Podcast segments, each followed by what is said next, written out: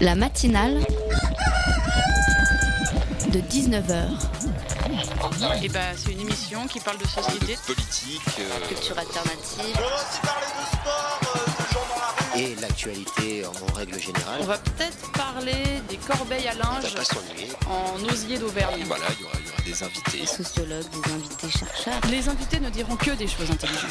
Ça va peut-être s'étriper un peu de temps en temps, mais La matinale de 19h, du lundi au jeudi jusqu'à 20h sur Radio Campus Paris. La semaine dernière, en scrollant mon fil d'actu Facebook, j'ai vu passer dans le statut d'une amie l'expression féminisme qui exagère. J'ai froncé les sourcils, bien sûr, car l'expression me semblait franchement antinomique, et je lui ai donc demandé en commentaire ce qu'elle entendait par là. Sa réponse, en substance, m'a laissé un sacré goût euh, d'inachevé.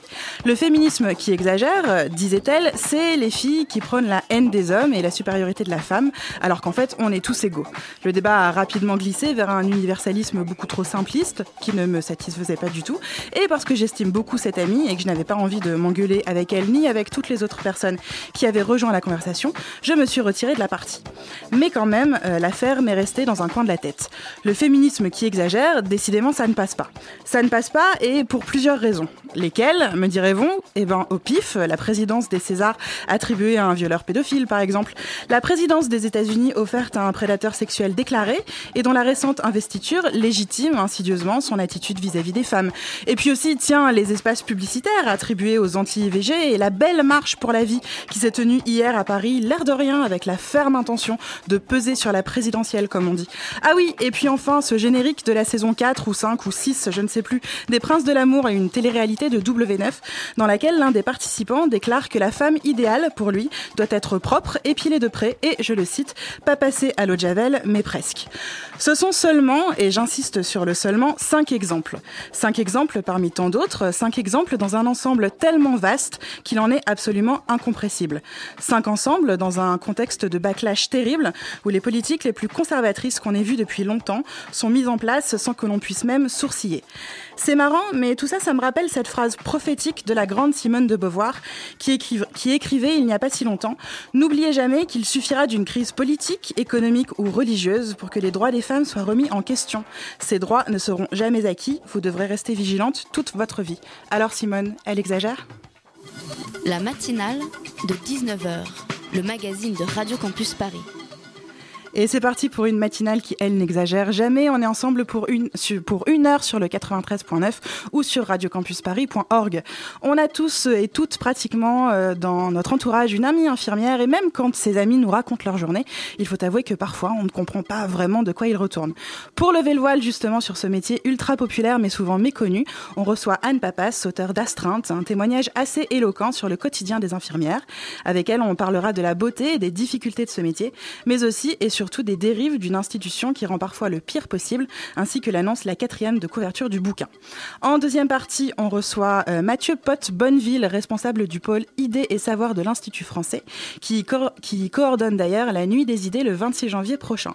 Ce sera l'occasion de faire le point sur la deuxième édition de cette nuit parisienne, pas comme les autres, où pensée, débat et créativité sont les maîtres mots. Le tout autour d'un thème euh, plus que prometteur, un monde commun.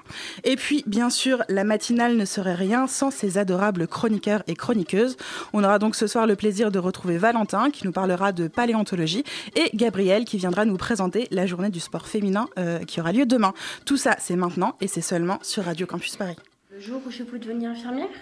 Euh, Alors tu es en train de me dire que tu veux arrêter la fac de droit pour devenir infirmière Jean-Pierre, la petite veut faire infirmière Putain de gosse. Oui, papa, maman, je veux faire infirmière. J'aime les gens, je veux être utile, je veux les aider. J'ai foi en l'humanité. Mais pourquoi j'ai dit ça? Et pourquoi ma mère, elle a pas dit un truc du style, je sais pas, euh, mais t'es con ou quoi? Tu veux arrêter la fac de droit où tu pourrais devenir avocate, gagner 6 000 euros par mois pour devenir infirmière, te péter le dos, te faire insulter par les gens, nager dans la merde toute la journée pour 1006 Qu'est-ce que t'as pas compris? C'est vrai? Qu'est-ce que j'ai pas compris? Dans ces moments-là, t'aimerais que ton futur toi vienne te voir, sur l'épaule, oui, et te dise un truc du style euh, Fais pas infirmière, reste à la fac de droit, c'est bien la fac de droit. Bon choix. Mais infirmière, non, non, non, vraiment. C'était Caroline Estremo qui a récemment fait le buzz avec une vidéo humoristique sur son quotidien d'infirmière. Et donc justement pour parler des infirmières, de leur métier, des situations souvent ultra complexes et difficiles auxquelles elles doivent faire face au quotidien, nous recevons Anne Papas, auteure de Astreinte, un témoignage particulièrement éclairant sur la réalité d'un métier mal connu. Bonsoir Anne. Bonsoir.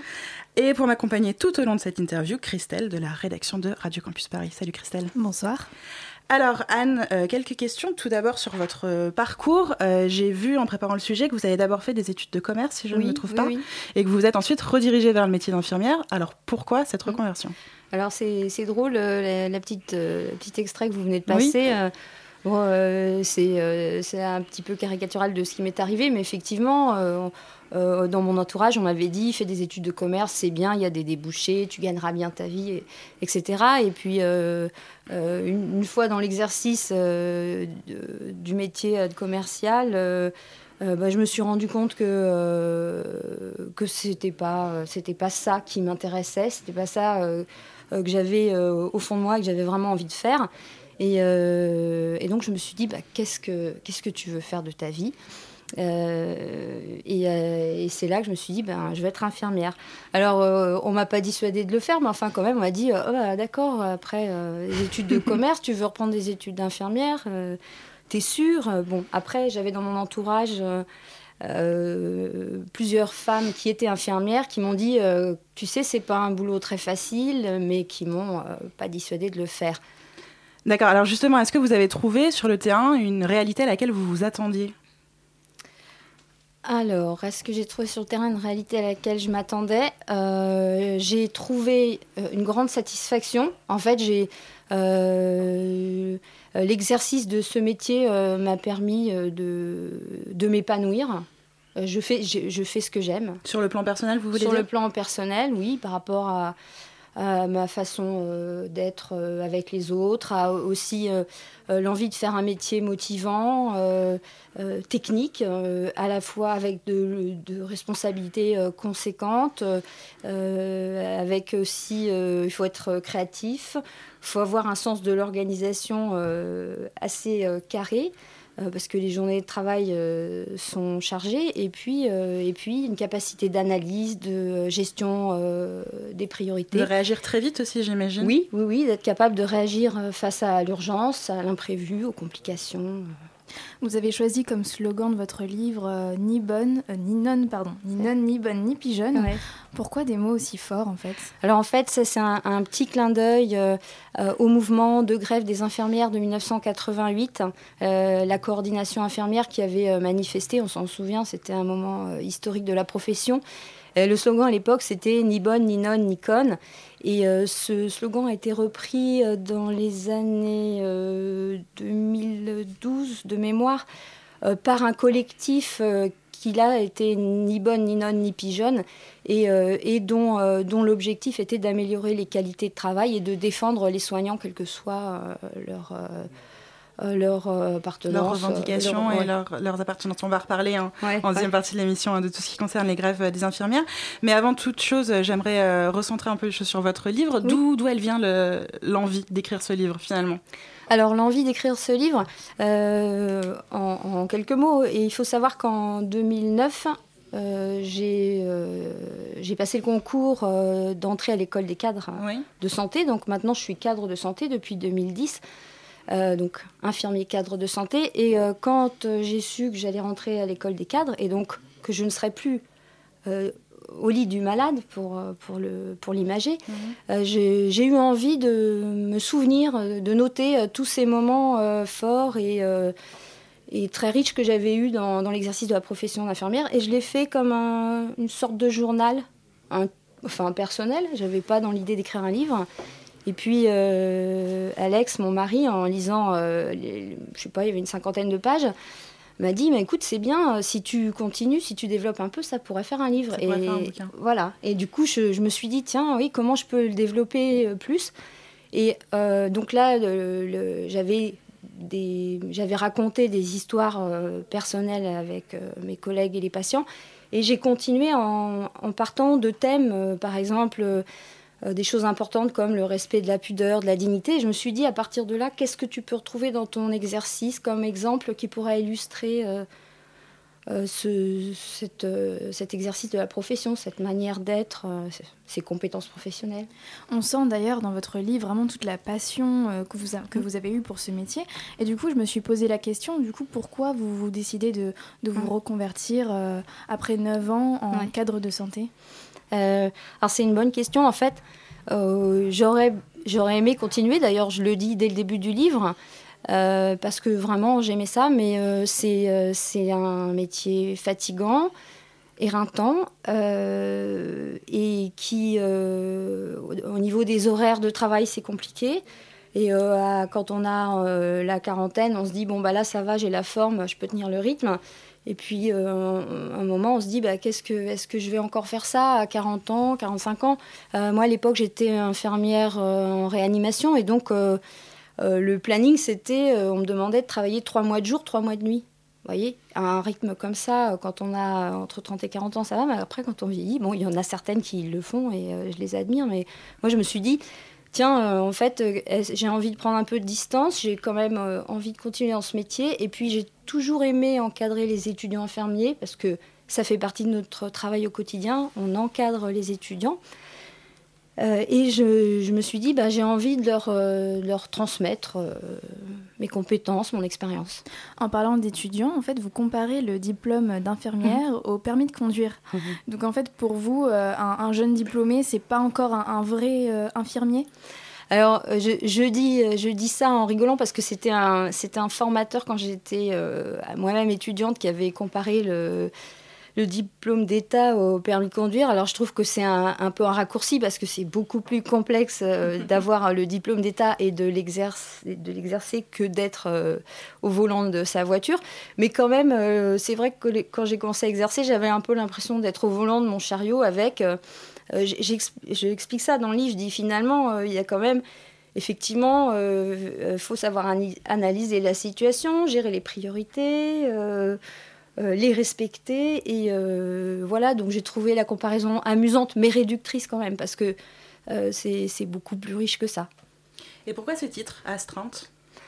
Alors Astreinte, ça, ça, fait l'objet d'une longue discussion avec l'éditeur.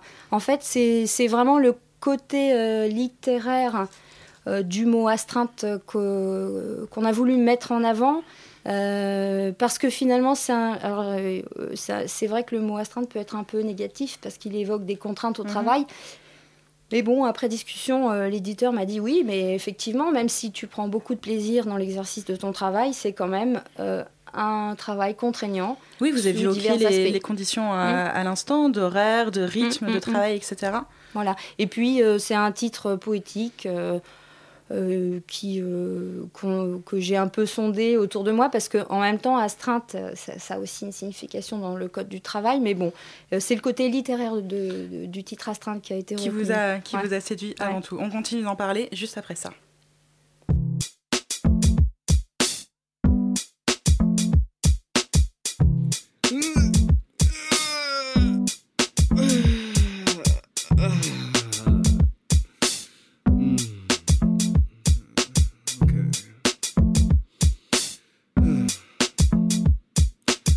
Wake up this morning, I'm still kinda high. Roll out of bed, I got one thing on my mind. How on earth am I gonna pass this time? Think I hop on my crow spread, my wings start to fly. So I crumble my herbs, write down my words, get one sentence down, and my brain really hurts. My flow adopts this real strange stutter, and my brain becomes cluttered. I tell myself a break will help.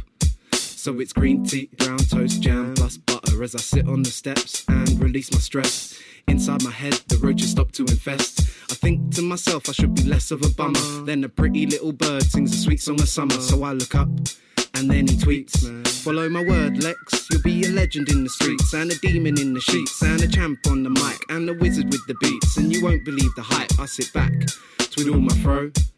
My jaw is about one inch from the floor. I sit and I stare.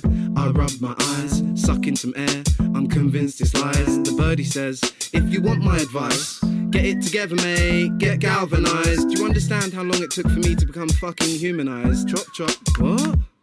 So we're the flap of his wings and a gust of wind blows a tattered old map straight into my lap. I pick it up, blow it down, my brow begins to frown. Open it up if I must, never seen such dust. Follow this journey, I promise you'll learn the magical ways of kings from the past. Just pack all your rations, fill up your flask. You up to the challenge, you up to the task. Yeah, of course I can manage. So the map I grasp. Sorry, dude, guess I shouldn't have asked. And with a sudden blaze of light, it surely starts to blind. Lieutenant Birdie was gone, like a figment in my mind. Just gone. Just left me.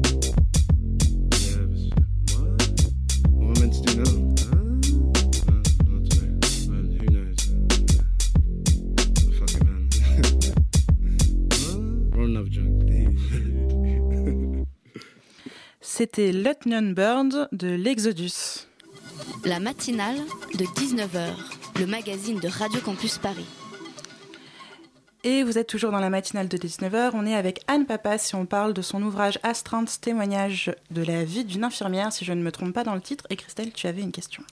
Effectivement, en fait, euh, il y a une phrase euh, assez choc qui m'a interpellée. Vous dites que la durée moyenne d'exercice des infirmiers est de 7 ans. Euh, c'est un métier qu'on ne peut pas exercer sur le long terme, selon vous?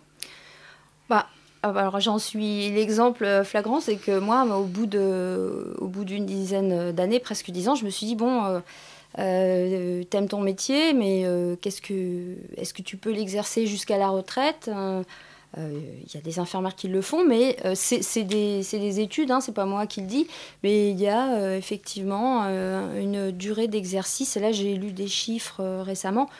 Euh, on parle même de euh, une infirmière sur deux qui change euh, au bout de 5 ans d'exercice. Donc les chiffres auraient encore baissé.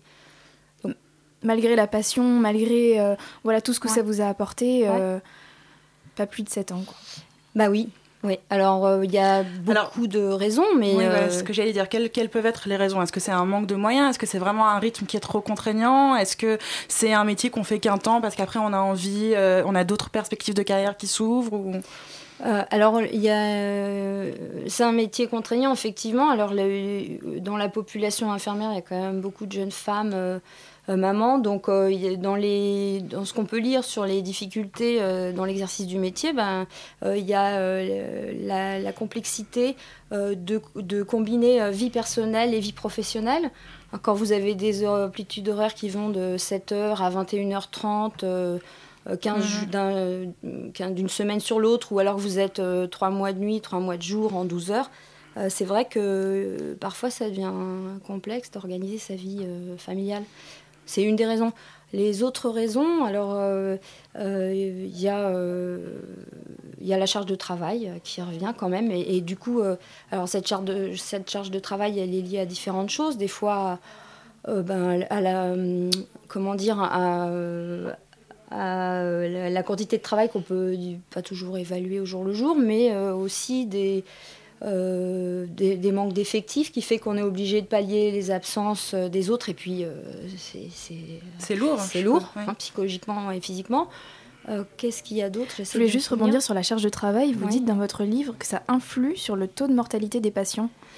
Ah oui, oui, ça c'est une étude intéressante euh, qui a été euh, publiée par euh, euh, un, un consortium subventionné par la Commission européenne qui a fait une étude dans neuf pays euh, de, l'Europe euh, et qui a constaté que euh, en chirurgie, quand on augmente la charge de travail de l'infirmière en lui rajoutant un patient sur sa charge initiale, eh bien, le taux de mortalité pour le groupe de patients qu'elle a en charge augmente de 7%.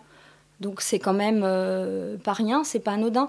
Et, pourquoi? Ben Parce que euh, euh, l'infirmière, dans, dans le temps qui lui est imparti, hein, alors je dis que le métier est méconnu, mais c'est vrai qu'il y a des gens qui, qui pensent que l'infirmière, elle, elle fait des injections, elle fait des toilettes, etc. Mais pas que ça. Bien sûr. Elle, elle, elle, a- elle fait trois ans d'études, euh, euh, elle, euh, elle doit avoir un niveau de connaissance exigeant aussi bien en, en médecine, enfin en pathologie, en, en pharmacologie, en biologie, en sciences sociales et en psychologie.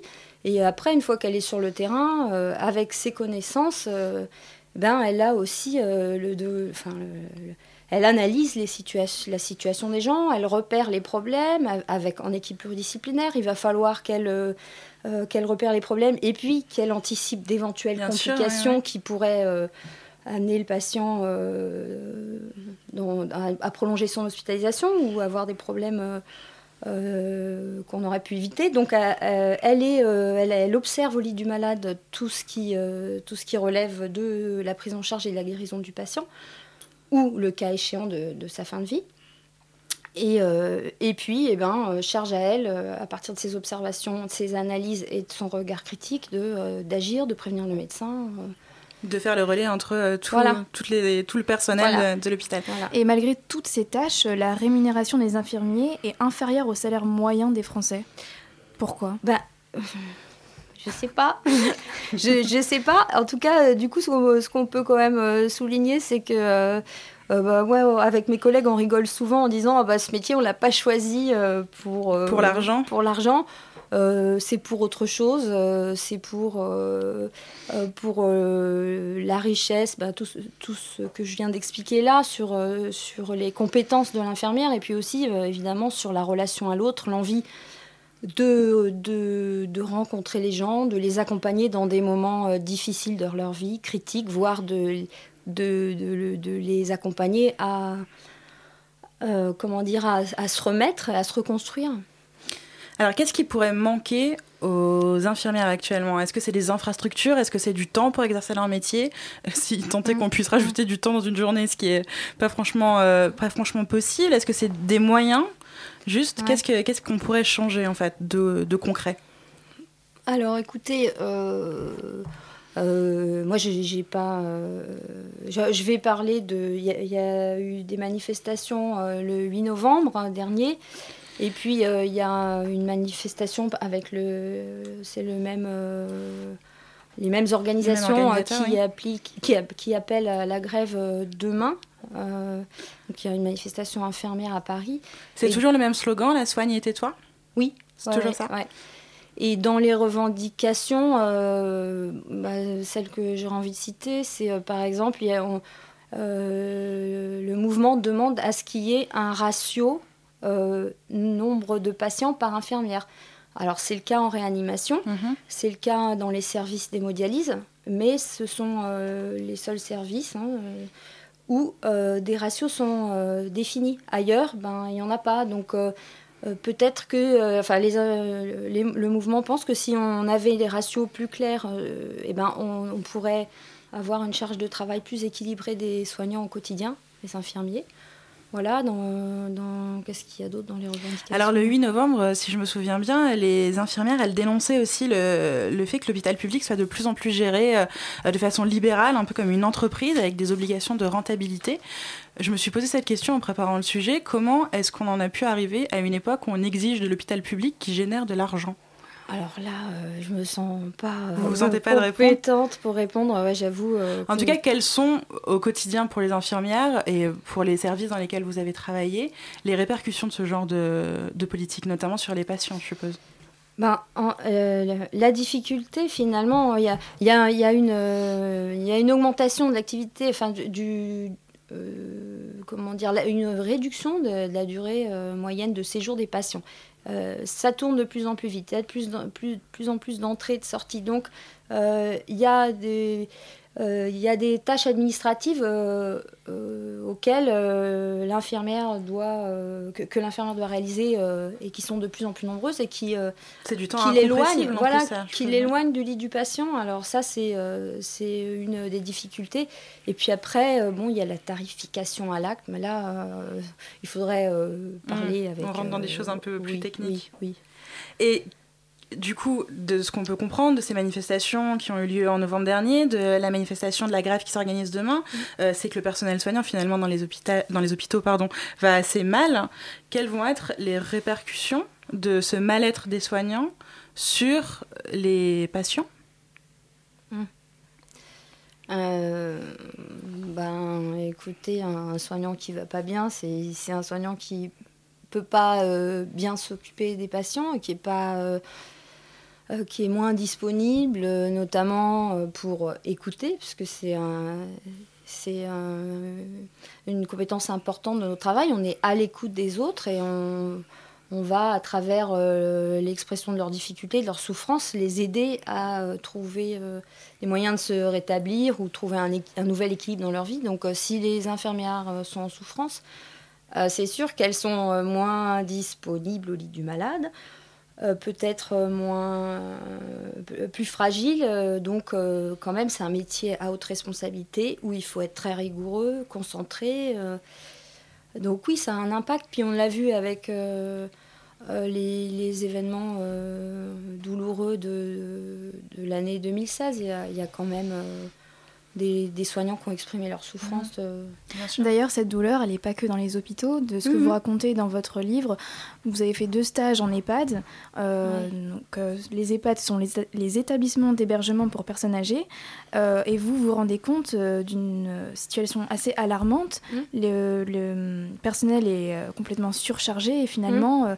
vous dites que euh, malgré les initiatives d'amélioration, les maisons de retraite restent des lieux où l'atteinte aux droits fondamentaux est élevée. Pourquoi une telle euh, situation? Alors, j'ai écrit ça comme ça. je ne me souviens plus, mais euh, en, tout cas, enfin, il s'agit, encore une fois, il ne s'agit pas de faire une généralité, hein, mais c'est vrai que moi, j'ai je me suis beaucoup documentée. j'ai écrit ce livre avec ce que j'avais euh, avec votre expérience Voilà, avec mon expérience, j'ai quand même euh, vérifié que je racontais pas n'importe quoi. Et euh, il y a un rapport du contrôleur, contrôleur général des établissements de privation des libertés alors qui souligne bien, c'est un rapport qui date de 2000, enfin, des 2014, je ne sais plus très bien la date, il est dans, le, dans les notes, mais bon, pas le temps de regarder. Euh, euh, et ce rapport, euh, ce, rapporteur souligne que il est clair que les maisons de retraite ne font pas partie des lieux de privation de liberté, mais que quand même, ce sont des gens qui sont euh, limités euh, dans leur indépendance et leur autonomie, et que peut-être ça vaudrait le coup, dans certains endroits, qu'il y ait des contrôles euh, qui soient de, de l'ordre de ceux qui sont effectués dans les lieux de privation de liberté. Alors tout ce que vous évoquez là, ça me fait euh, penser à cette question dont on entend parfois parler quand on parle des milieux euh, hospitaliers ou en tout cas des milieux dans lesquels les soignants interviennent, qui est celle de la maltraitance. Mhm. Euh, on parle de maltraitance en milieu hospitalier. Finalement, qu'est-ce que ça veut dire cette maltraitance? Est-ce que c'est de la maltraitance qui est volontaire ou est-ce que c'est plutôt une maltraitance qu'on pourrait qualifier d'institutionnalisée au sens où elle est entraînée par un manque de temps, de moyens, un manque de personnel, et ce genre de choses oui, alors sans, sans aller euh, jusqu'à la maltraitance, parce que maltraitance. Ouais, sans parler de ça, mais effectivement, il y a, euh, euh, il, y a, il peut y avoir des endroits où il y a une souffrance au travail, et, c'est ce que je raconte dans, cette maison de retraite où j'avais fait mon stage. il y avait une infirmière qui n'était pas remplacée, du coup, l'infirmière qui m'encadrait, elle était toute seule pour 80 résidents. Euh, franchement, quand je suis arrivée, elle, était épuisée. C'était votre stage pendant vos études? Oui, oui, pendant mes études. Euh, il y a, bon, alors ça, date un peu parce que j'ai eu mon diplôme en 2000, mais euh, j'écoute régulièrement. J'ai une infirmière qui a vécu des choses pareilles quand elle était à l'IFSEON. Ouais, et j'écoute régulièrement les retours de stage des étudiants et il y a encore des endroits mm. où, qui interpellent quand même dans la manière euh, dont on accompagne les personnes âgées qui sont quand même, euh, c'est ce que je dis dans le livre, euh, ils sont à un âge où, ils ont, où, il est venu de prendre le temps. Mhm. Et puis nous, enfin, l'organisation, par, manque de personnel ou, par manque de formation, des fois, eh ben, on, on leur demande d'aller plus vite et, et, on rationalise les soins. Et je trouve que c'est terrible et pour les résidents et pour les et pour les, le personnel, c'est pas, on n'est pas satisfait de son travail quand on, quand on travaille. Quand on le fait dans, dans, de telles conditions. Mm. Bon, en même temps, il va être, euh, il va être temps de conclure. Euh, il faudrait peut-être conclure sur une note un peu plus positive. Mm, il y a quand même des choses chouettes dans ce métier, ah non ah, oui, euh, je, oui, oui, bien sûr. C'est vraiment, c'est ce que, enfin, c'est ce que je dis et c'est ce que disent mes collègues. C'est, il n'y a rien de plus de plus euh, gratifiant qu'un patient qui sourit euh, parce qu'il est soulagé, parce que, vous, vous avez fait le traitement d'algique sur prescription, parce que vous avez su l'installer confortablement. Parce, que, parce que vous avez eu le temps de discuter avec la famille et que vous l'accompagnez dans, Et parce qu'on s'occupe de lui comme d'un être humain Voilà, exactement. c'est ce qu'on fait tous les jours, hein, en, courant, mais c'est ce qu'on fait. et courir, ça fait jamais de mal. Merci beaucoup, Anne Pavas, d'avoir été avec nous. Je rappelle donc que votre livre, Astreinte, il est disponible aux éditions de l'Échiquier, si je ne me trouve pas. Il est donc trouvable dans toutes les bonnes librairies. Merci également à Christelle pour toutes ces questions. Rue de l'Échiquier, c'est noté. Quant à la matinale, elle continue et elle continue juste après ça. La matinale de 19h, du lundi au jeudi jusqu'à 20h sur Radio Campus Paris.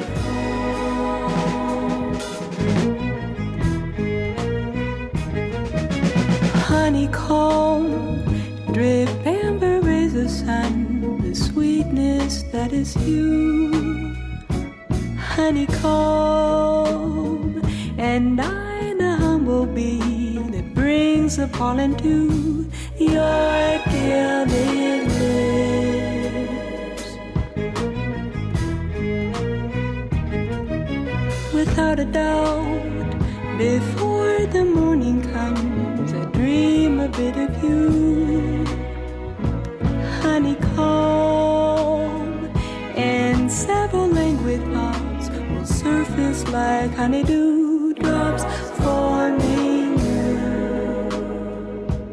and I would feel compelled to say,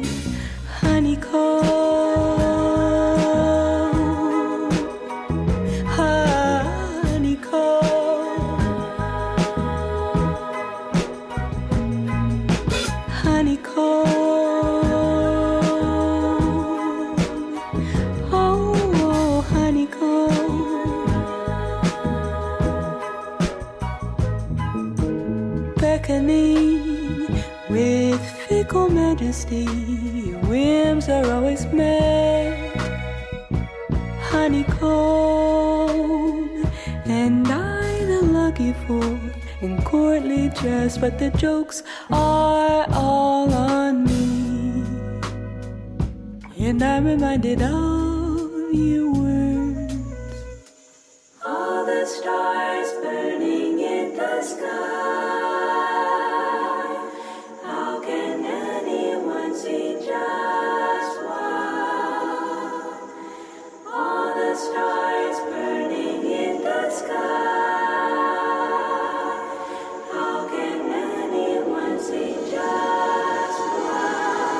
honeycomb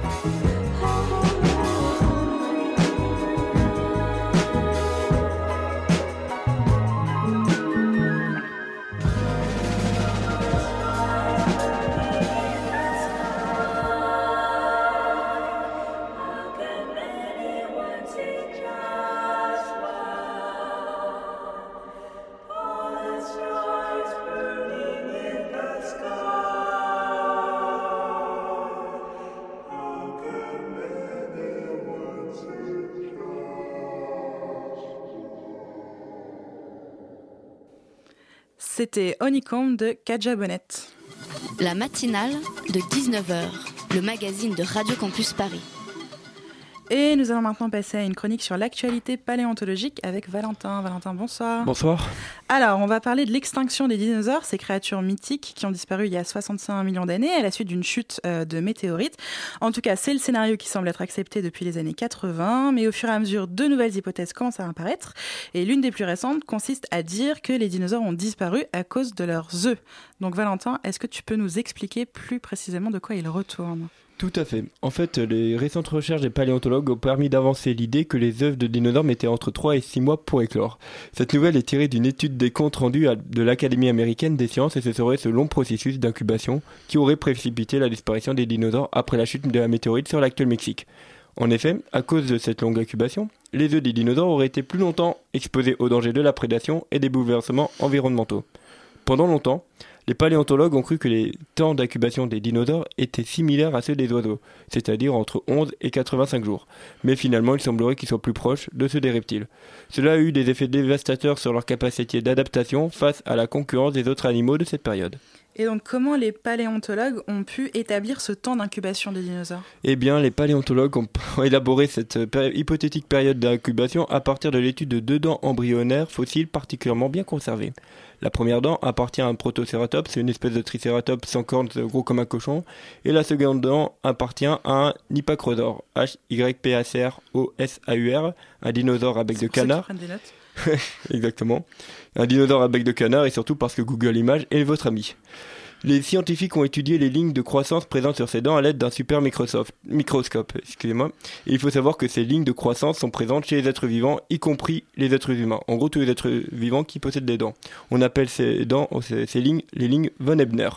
Et donc cette nouvelle hypothèse, c'est un nouveau chapitre sur les raisons de la fin des dinosaures, mais euh, qu'est-ce que ça peut nous apprendre concrètement? Alors cette nouvelle théorie nous entraîne vers l'idée que les dinosaures n'ont pas disparu du jour au lendemain après la chute de la météorite. Une étude de l'Institut Potsdam estime que cette extinction fut plus antérieure et plus progressive qu'on ne le pensait.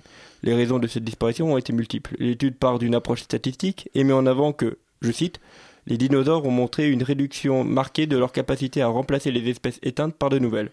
Cette réduction les a rendues moins efficaces face aux bouleversements environnementaux. Un de ces bouleversements serait une période glaciaire liée à une forte activité volcanique.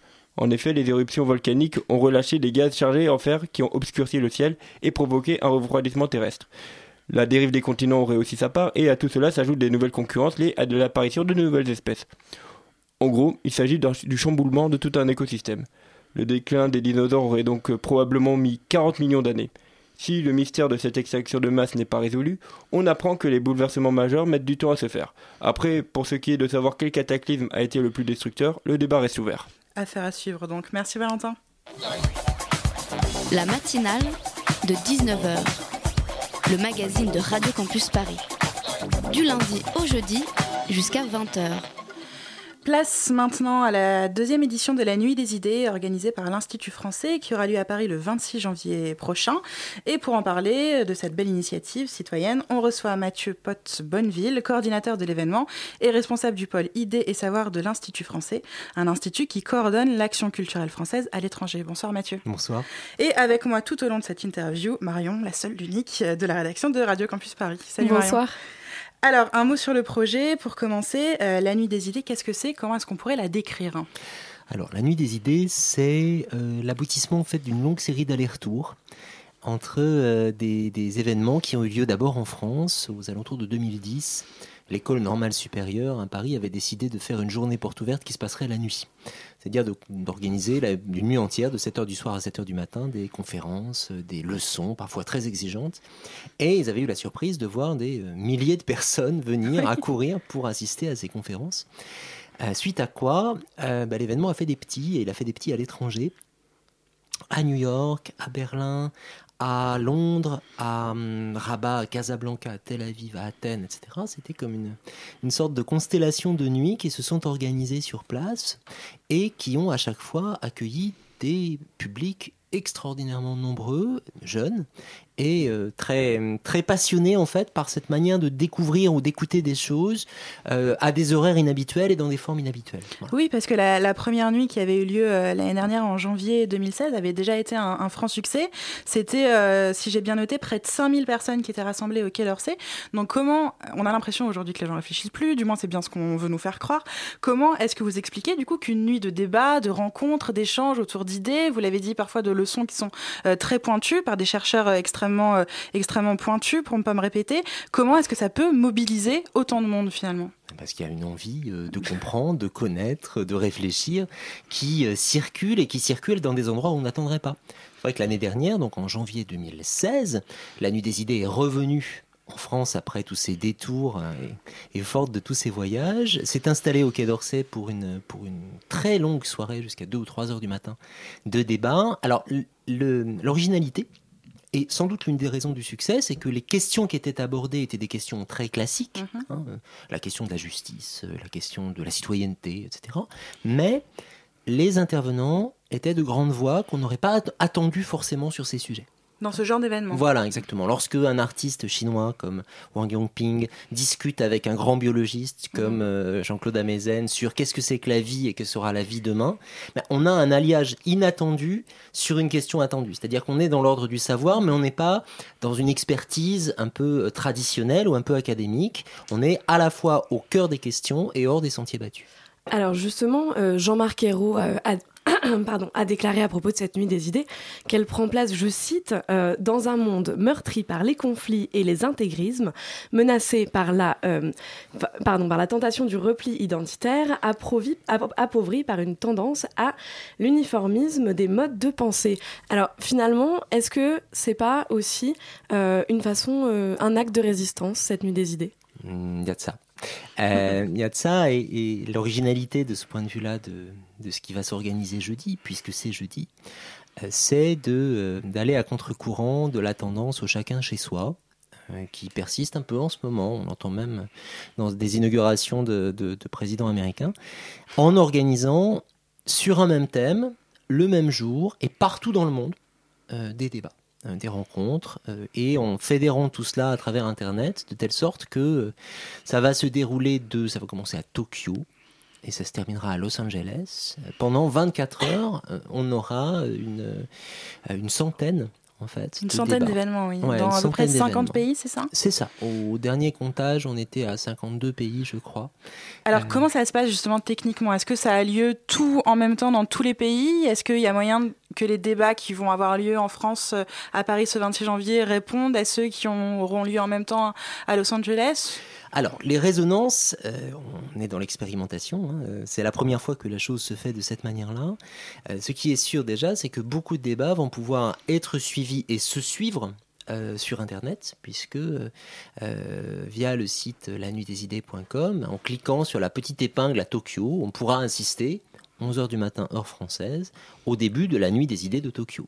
Et ainsi de suite, hein, le long des fuseaux horaires, on se déplacera le long des fuseaux horaires, et évidemment, euh, bah, ceux qui sont à l'ouest vont écouter ceux qui sont à l'est, et pourront répondre au fur et à mesure. Bon, ça c'est un premier étage. Un deuxième étage, c'est que euh, certains ont décidé de ne pas s'en tenir là et de faire carrément des duplex. Il y aura un, un des plus jolis, plus jolis duplex, c'est à la petite maison ronde, la petite bibliothèque ronde de Clamart pour les enfants, qui fera un duplex avec la médiathèque de Londres et la médiathèque d'Istanbul autour des questions d'astrophysique.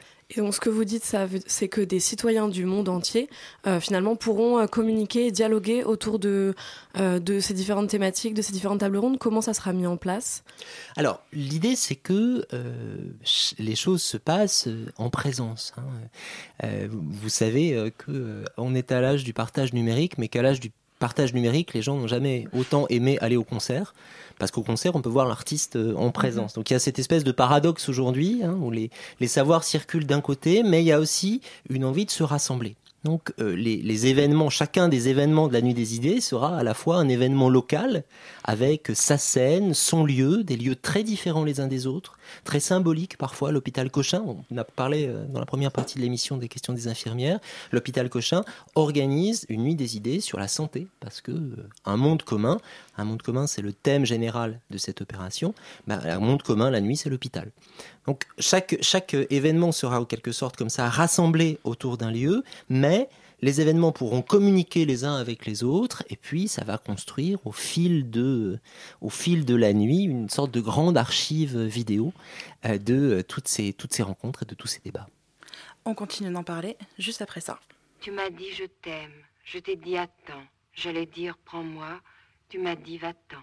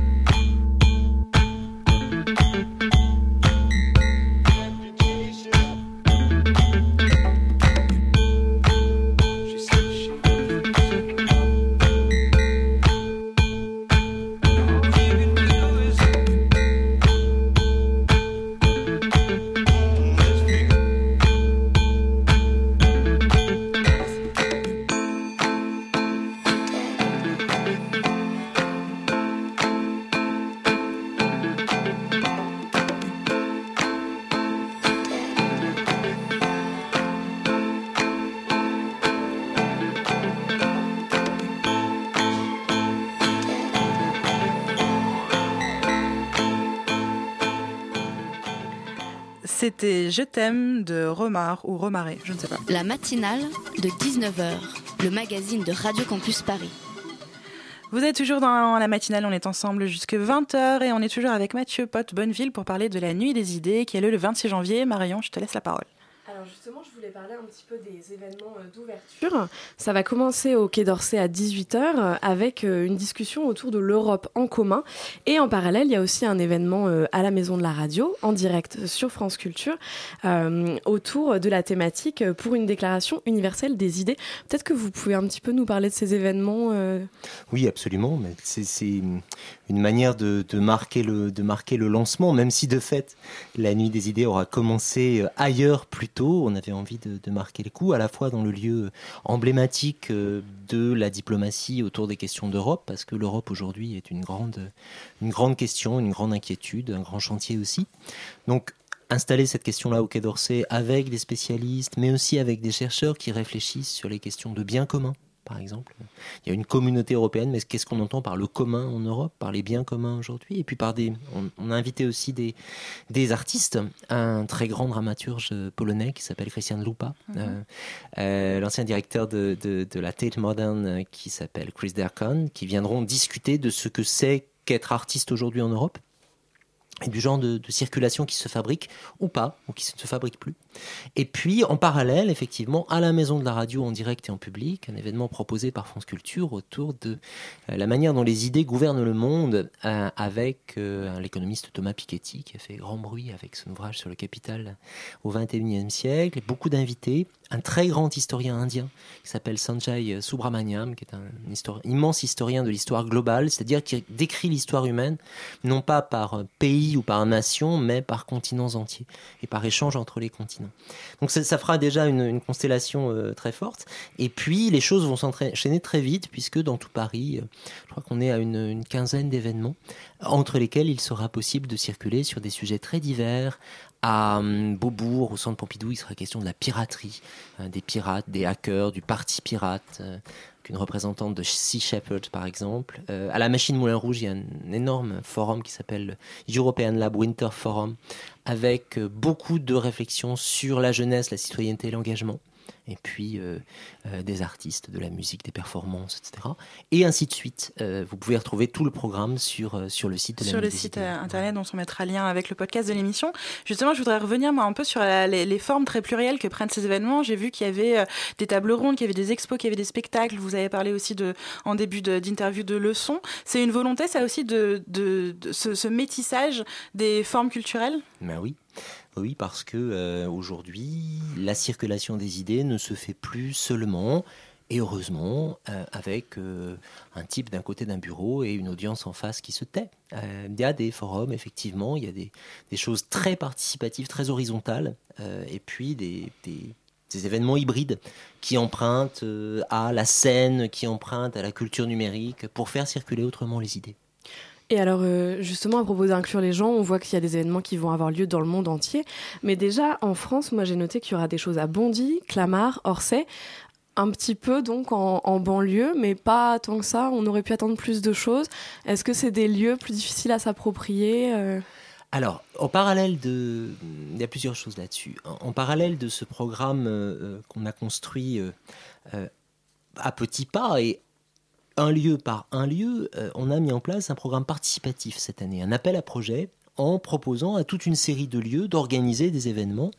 Et ça a commencé à prendre avec, euh, avec des revues qui se sont intéressées à, à l'opération, avec des lieux effectivement euh, euh, en, en- en périphérie ou dans d'autres villes qui se sont, euh, qui se sont ajoutés. Bon, ça, ça commence à prendre et puis je pense qu'à mesure que euh, cette date s'installera dans le calendrier, ça marchera de mieux en mieux. L'objectif, c'est d'arriver à euh, la fête de la musique de la pensée. Euh, voilà, c'est-à-dire arriver à ce que les euh, tous ceux, toutes celles et tous ceux qui aujourd'hui ont envie de partager, de faire partager des savoirs, s'emparent de cet événement pour en faire pour en faire leur leur événement. Et malheureusement, il va être temps de conclure. Du coup, une question concrète pour terminer. Où est-ce qu'on peut acheter des billets? Si jamais il faut acheter des billets, ou est-ce que c'est complètement gratuit et on peut venir librement? C'est complètement gratuit. Ah, mais ça, c'est une Par très bonne contre, nouvelle. par contre, il faut euh, parfois, assez souvent, s'inscrire. Euh, on n'entre pas au Quai d'Orsay en ce moment comme dans un moulin. Euh, à la machine du Moulin Rouge où se tiendra l'European Lab, il faut s'inscrire aussi. Tous les renseignements sont sur le site. Et il y a encore de la place. Et il y a encore de la place. D'accord, donc tout ça se fait dans la limite euh, des places disponibles. On Exactement. retrouvera toutes les infos sur, euh, donc, euh, ben, sur votre site internet, dont on mettra les références nous sur, le, sur notre podcast. Merci beaucoup euh, Mathieu Pot-Bonneville d'avoir été avec nous et on viendra partager toutes nos idées avec vous, avec joie, donc le 26 janvier. La matinale de 19h, le magazine de Radio Campus Paris.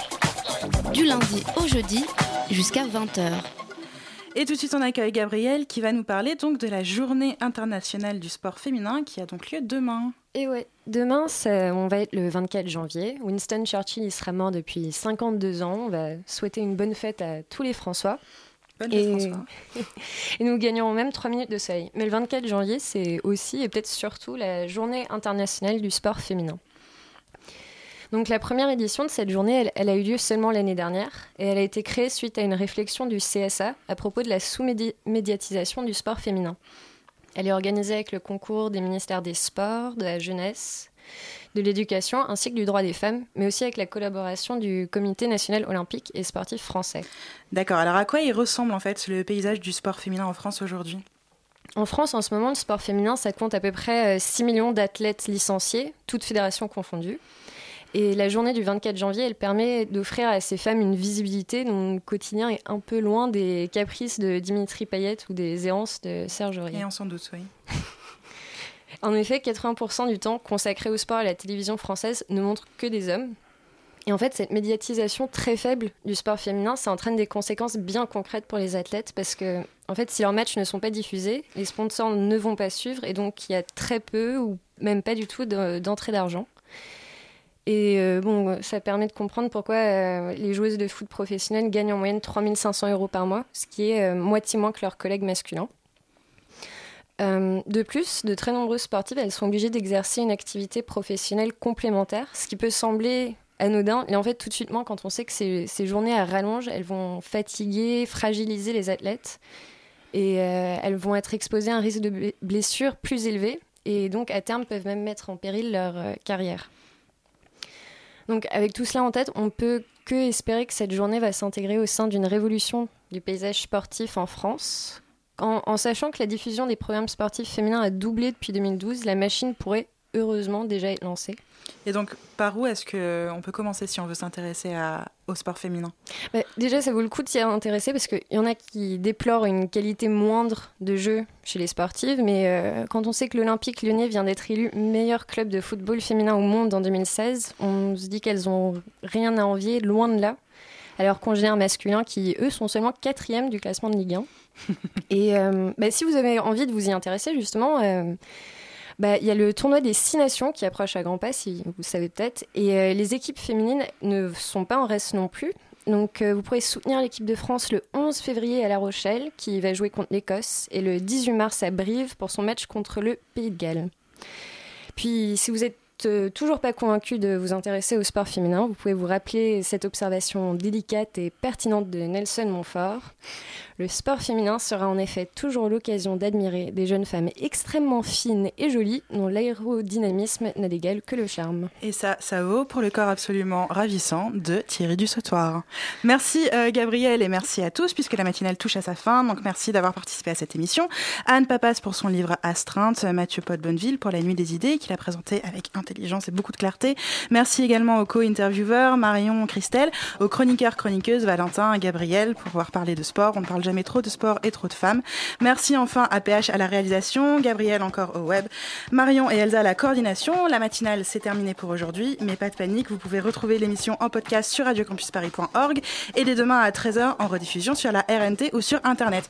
En attendant, on retrouve pièces détachées et pour parler de quoi aujourd'hui? Et bien ce soir, on va parler d'un spectacle absolument bouleversant qui s'appelle Elle revient, volet 1. Et pour en parler, on reçoit la metteur en scène Sol Espetche de ce spectacle qui est présenté à la loge jusqu'au 27 janvier. Alors on est sympa, on reste connecté, la matinale revient demain. En attendant, bonne écoute, bonne soirée et à bientôt.